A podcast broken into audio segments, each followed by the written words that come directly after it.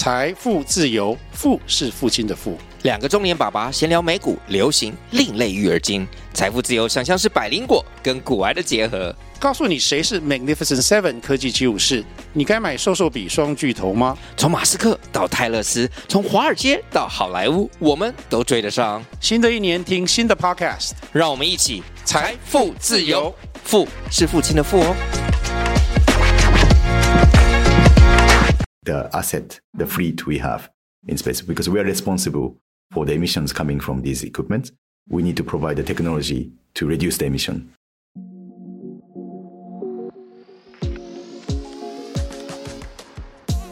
嗨，各位 Care 的听众，大家好，欢迎来到 Leading Ladies 的单元。我是主持人 Tiffany，也是 Care 的创办人。 在三十分钟的节目中，透过我和各产业女性领导者的对话，了解目前各种趋势议题，如多元共融的领导力、组织或管理的规模化、新时代理财、永续经营、成长性思维等讨论，以及更具全球视野的产业观点，和我们一起打造你的影响力，成为你想象的领袖。嗨，各位 Care 的听众，欢迎回到 Leading Ladies 的单元。我们今年刚刚举办一晚非常非常成功的一个国际妇女节的论坛。我们在论坛里面呢，讨论了很多今年对于这些领袖来说很重要的趋势议题。那第三个 panel 非常受到观众的欢迎，因为我们讨论了所谓的 renewable energy、energy transition 等等这些议题。那这个议题呢，在台湾这几年呢，我们有非常多的优势，也有很多的机会点。这次 Panel Three 呢，我们也特别邀请到了 GE 的亚洲去检探长来跟我们分享。结果叫好叫座，所以我们紧急请他继续在台湾来跟我们录音。所以我们今天非常荣幸的欢迎到了呢 Kat 桑来跟我们分享。那在开始之前，我们来先请 Kat 桑来介绍一下自己。Hello, Kaz-san. Hi, Tiffany. I was just telling everyone that we had such a successful um, International Women's Day Summit. The discussions that you led with Marina and Gwen was so inspiring and insightful um, that there's so many audience that were asking us, requesting us to invite you back to talk more about this knowledge. Um, so before we start, I would love to have you as GE's Asia decarbonization leader. Such a difficult title to pronounce. Uh, so Kazunari Fukui-san, um, I will have Kaz to introduce yourself a little bit first to the audience who haven't get to know you. Certainly. And uh, Tiffany and the CAREhER team, thank you so much. Thank you. For inviting me for this event today and also for the event on Saturday as well. It was a truly inspirational event with such an energetic audience, really keen to learn about the topic and uh, truly happy to be back here. There were so many discussing. tough questions that Certainly. day, right? yeah, very smart, intelligent audience. So, so my name is uh, Kaz Fukui. I currently manage the decarbonization for gas power uh, for based out of Singapore. I've been with GE for last 17 years, working in the energy sector throughout the time.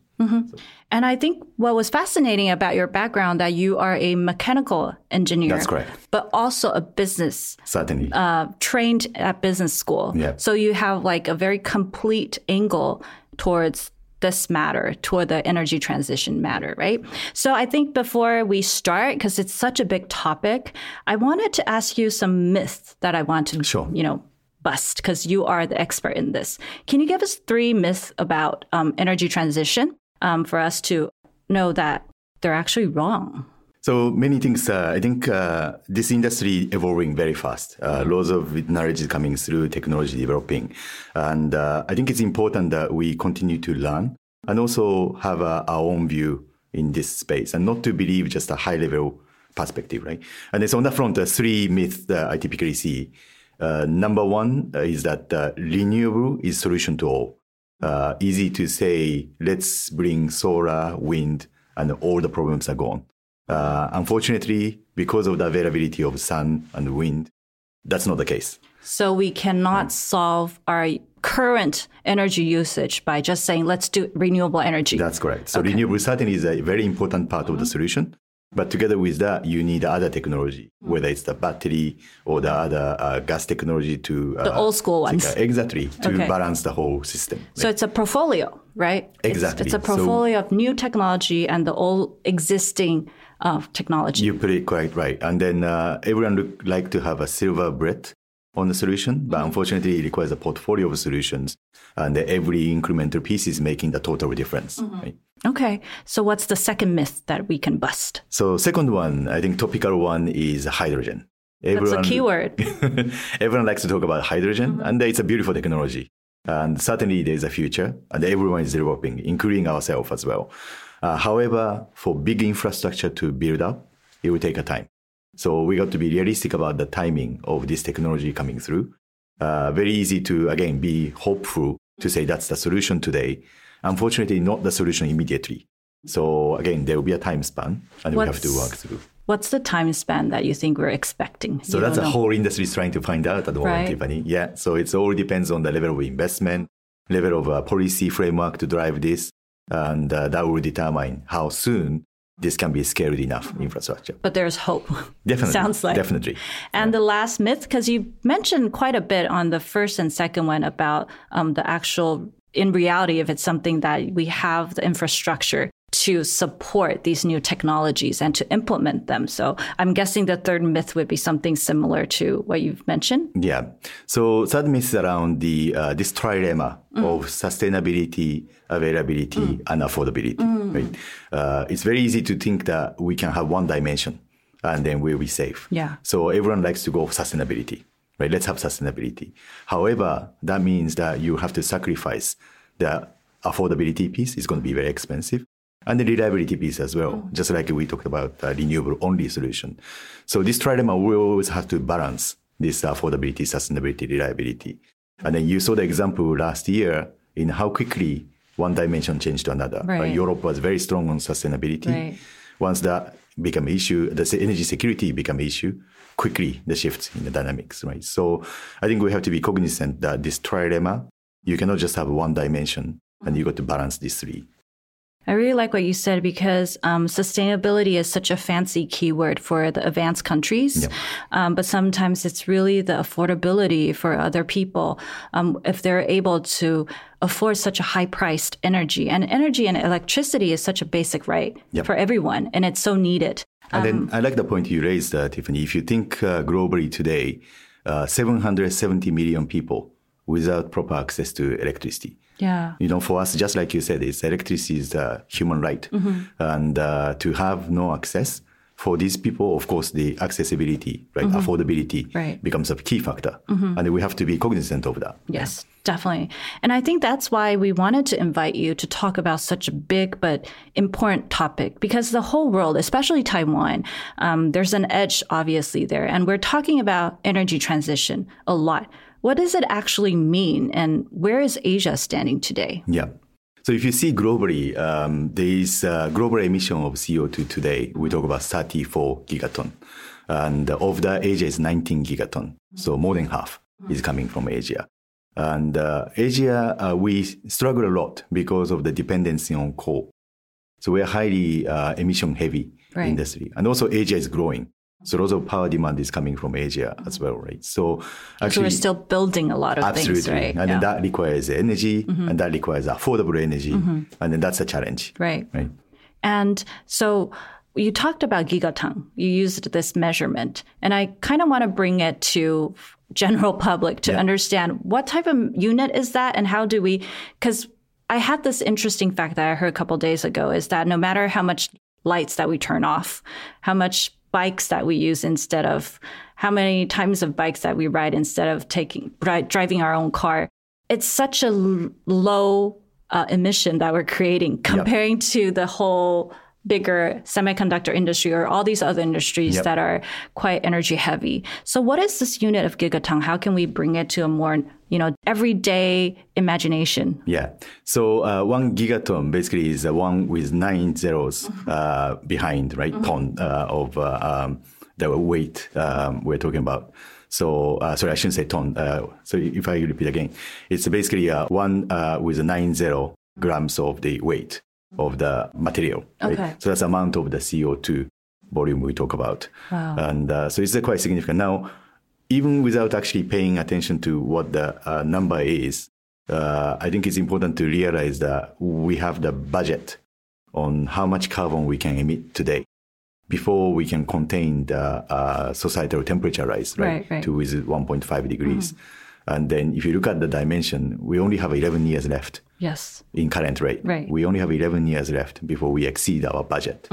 So I think that's an important thing for people to realize. Um, yeah.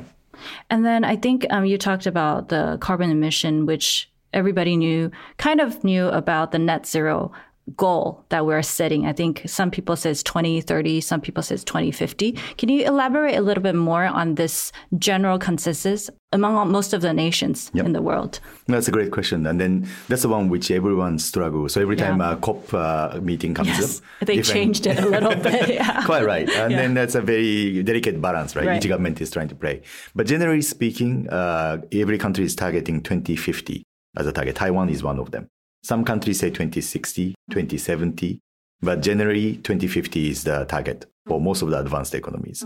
And uh, here comes the challenge, right? Between now and 2050, how do we make sure that we will decarbonize all the, not only the power sector, but industry, transportation sector Yeah. across the board, Yeah. right?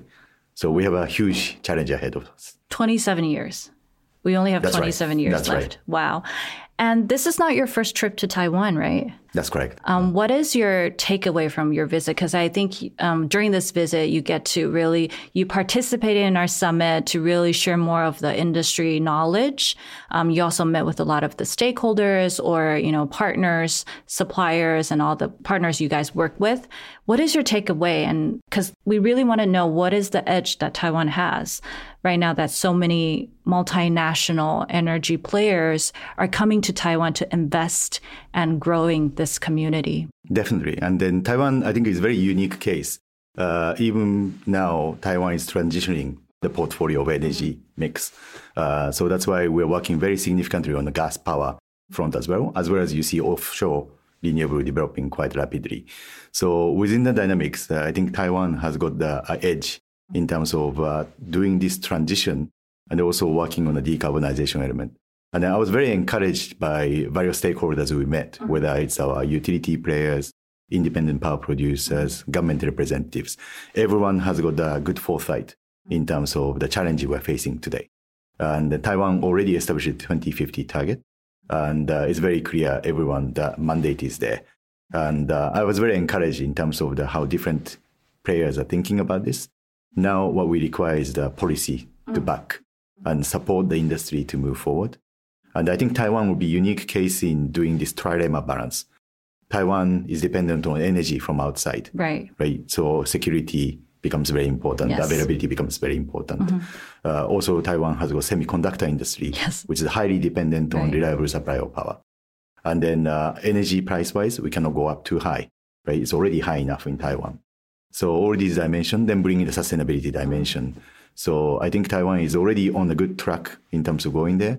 It's just uh, now actions, right? We need. That would be quite interesting if Taiwan can be one of the pioneer or success case in terms of the three pillars that you mentioned about of this balancing test of sustainability, reliability, and affordability, right? And so how what else can we do or what else does Taiwan have that we can potentially be a leader in this energy transition? Let it be the technology or the talent pool or just geographically, what is it that's there for us? Yeah. And I think that's an important point, Tiffany. And uh, um, we saw during the event as well uh, tremendous interest from Yeah. Mm-hmm. uh, generation of audience, be it in different industry. Everyone cares about sustainability piece, and uh, everyone's willing to contribute. Mm-hmm. Right. Now, this energy transition needs everyone to participate. This is not just for a small group of people to sort it out. And uh, it's actually a very exciting environment too. Uh, this includes not only technology, but geopolitical dimensions. The commerce, business has to make the right economics work. And all these dimensions come together. So it's a highly exciting environment. And for that, we need a talent, right? Good group of talents. And then in our company as well, we've been spending a lot of time around working on the uh, diversity, equity, and inclusion element. And uh, the event you hosted the other day, I think really crystallized this linkage Yeah. between energy transition requiring all talent, what is company doing to bring talent inclusion, right? And in the Taiwan office alone as well, uh, we have a pretty diverse talent in our office. Uh, we have a representative from France, Malaysia, right, different countries, and uh, different types of people working and not only the engineers, uh, to make these power project work. Mm-hmm. And I think you brought up a really interesting piece because people know that the re, the energy transition journey is happening and the whole energy sector right now is like the next semiconductor industry, right? It's so it right now. Um, lots of investments, lots of opportunities. But then we might have this myth thinking that if you're not a technical background person, like even for me, it took me these opportunities really ask from an expert like you to understand what's going on with the energy sector, right? Um, there's so many keywords, so many knowledge that's going on if someone is interested in this energy, what would you advise them to do to maybe equip themselves to be more um, qualified, you know, to to participate and become one of this this journey. No, great point, Tiffany. And then a really platform like this you're mm-hmm. providing for us, mm-hmm. I think it's a great one to make sure that everyone understand mm-hmm. this topic. And uh, and then important element is for each of us to take interest on this and then understand so that uh, uh, we don't go with a simplistic view of a solution, right? Just like the three misses we talked about. Yeah. Uh, if you study this space, uh, you get to that. And then you don't have to be technical expert yes. to demystify uh, these pieces. So uh, I really encourage everyone to read around it, understand, participate in events like mm-hmm. one you hosted. And then, uh, and to your point, we really need uh, diverse talent, whether it's in government policy area, communications, mm-hmm. um, of course, technical resources as well as commercial resources mm. to make these projects happen. Yeah. It sounds like there's a lot of project managers that's going on and a lot of um, people who needs to kind of influence and communicate between stakeholders. That's correct. So yeah. these are the roles that are also the non-technical roles that could be. Absolutely. And then that's uh, our role too. Uh, we have knowledge on the technology side. Uh, to the policymaker, we have to bring the right technology so that they can make the right decision uh, we are lucky that our company has a portfolio yeah. of solutions. So we're not advocating just one solution mm. just because we have one. We can offer any solutions across the portfolio. A more holistic view. Exactly. And then question is uh, what's best for the country? Mm. What's best for the Taiwan? And then make sure the policymakers are equipped with this uh, knowledge to make the right decision, right? Definitely. Um, I wanted to go back to your title because it's very interesting um, role that is created probably because of this transition, right? Exactly. You're at GE for over 17 years, yep. right? Um, when did you become the Asia decarbonization leader, and what does this role entail? And what's so interesting about this role? Because every day what you do is decarbonizing the footprints, right? no, great point. And uh, yeah, thank you for raising the point. And uh, actually, so I've always been fascinated mm-hmm. with the commercialization of technology yeah. to make society better. So back to your point you made earlier, I studied the technical engineering side.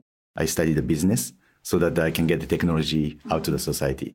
And then to me, this role is uh, perfectly that kind of opportunity. Right. And then to your point, this role was created last year. Oh, only last, year. last, year. So cool. But doesn't mean that we haven't been working in this yeah, space. Yeah, we have been definitely. working in this space. Uh, and I actually worked on this space 10 years ago as right. well, once. Yeah. But the market wasn't ready. Ah. Uh, and then now, with all the discussion and focus on sustainability, market is ready, right? So we're seriously going behind this one.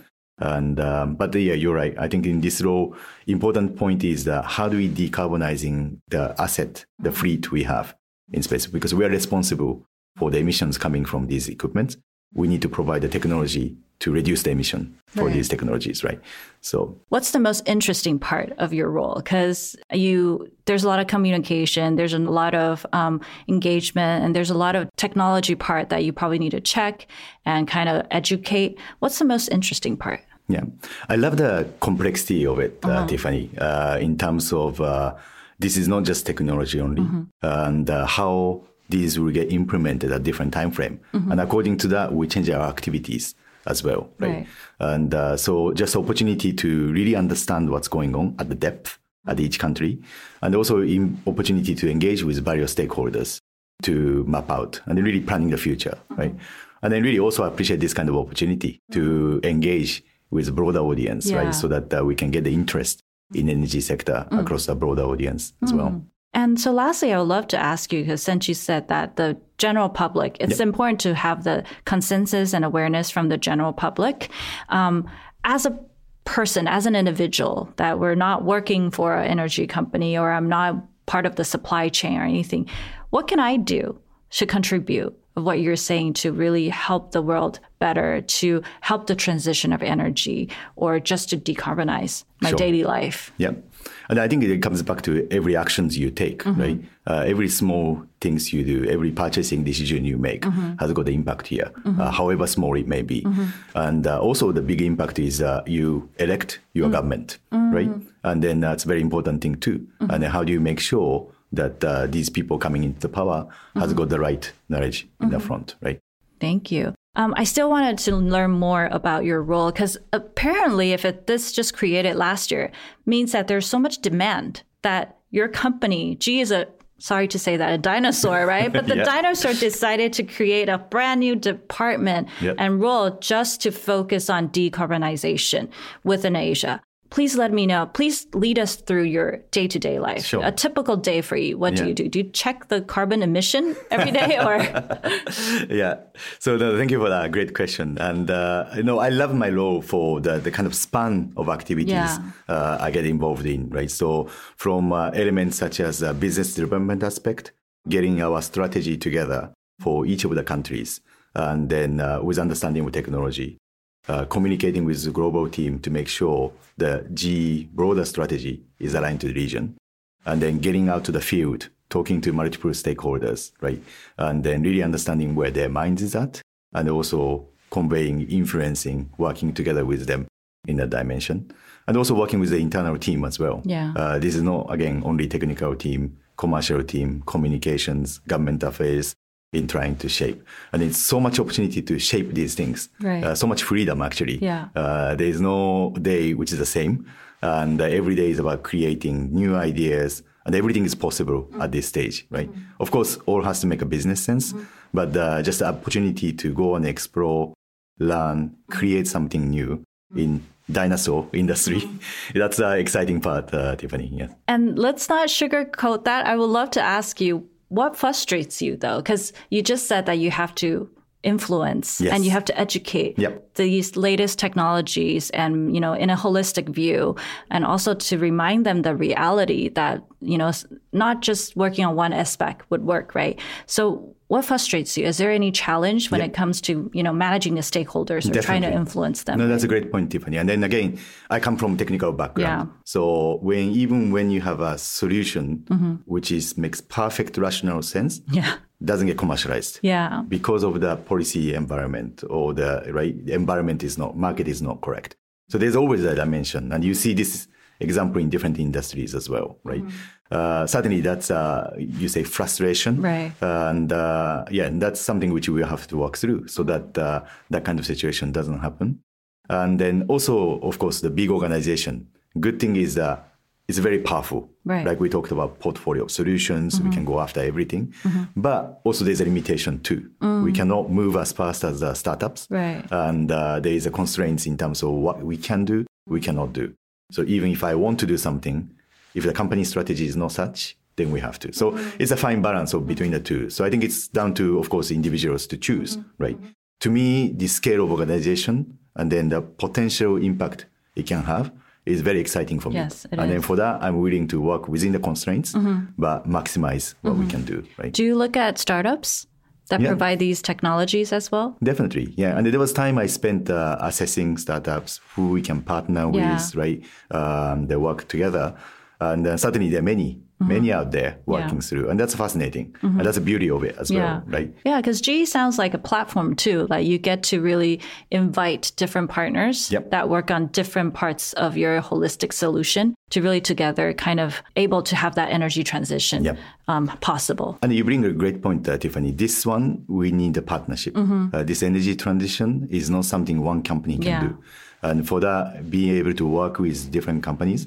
So part of my job is a partner Mm. with other major players, Mm-hmm. right? To make sure that uh, we bring each other's strengths Mm-hmm. and then bring the right solution Mm. in place. So, lastly, I think for this transition that um, foreseeable amount of time takes quite a while. You need the next generation Absolutely. to join. So, what's the last takeaway you will give our next generation of talents, whether to participate as an individual or to join the team? What's one last takeaway you will give them? Yeah. And I really encourage everyone to take a look at this energy industry. Uh, so easy to look at the you know history. You may think it's old, but inside there's lots of new things happening. Uh, just like the new role we talked about Right. today, and uh, the role is exciting. It's global in nature.